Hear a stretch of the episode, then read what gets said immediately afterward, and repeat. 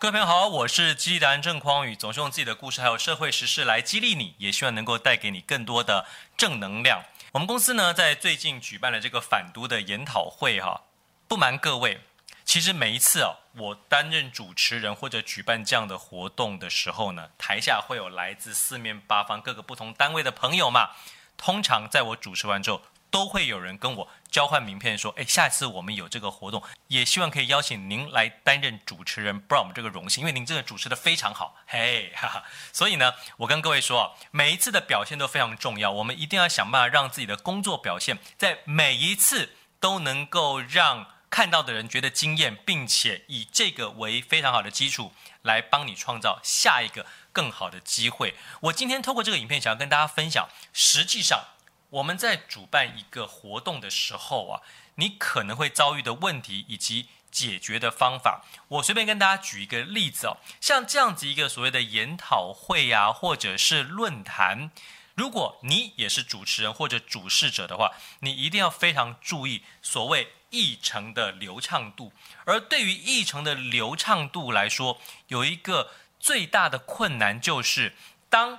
几位讲者都讲完之后。开始有一个 Q&A 的时间，就是问答时间。在问答时间的时候，可能主办方希望你这个执行方或者是主持人营造这样子一个画面，是其他的这些工作人员需要把桌椅搬到舞台上面，并且再邀请刚才的讲者四到五位一起上台，那中间就会有一个搬桌椅的时间。这个时候。请问单兵 作为主持人，你要如何做呢？很多人在这个时候就会觉得发慌，哎呀，不知道该怎么办处理。我跟大家说，这也是有方法的，就是作为一个主持人呢，你完全可以在听前面三位或者五位讲者演讲的内容的时候，你非常专注的听。并且抄笔记，这样子，当最后一位讲者讲完，同仁们需要搬桌椅上台，需要拖时间，可能会需要一到两分钟左右时间的时候，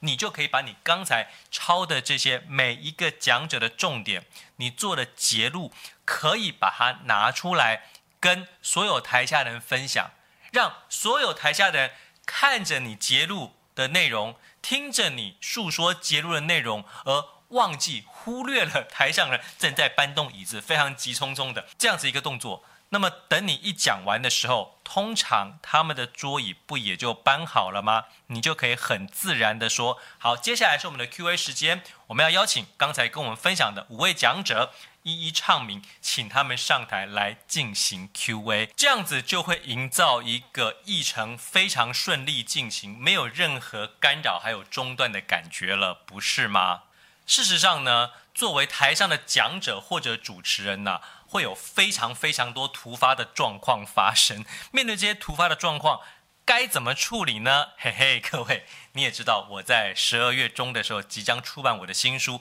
一开口。全世界都想听你说，在这本书里头呢，我分享了非常多实战的经验呢、我希望你今天看我们这个影片，只要跟我们留言、按赞、加分享，我就会邀请你来参加我在十二月二十六号在台大诚品书店举办的新书发表会，并且亲自将一本新书送给你哦。所以呢，请各位朋友看了我们这个影片的时候，一定要跟我们留言、按赞、加分享。这样子，我才能够邀请到你来参加这样子一个活动，让你也能够成为未来的台上 A 咖。我们下次影片再会喽，拜拜。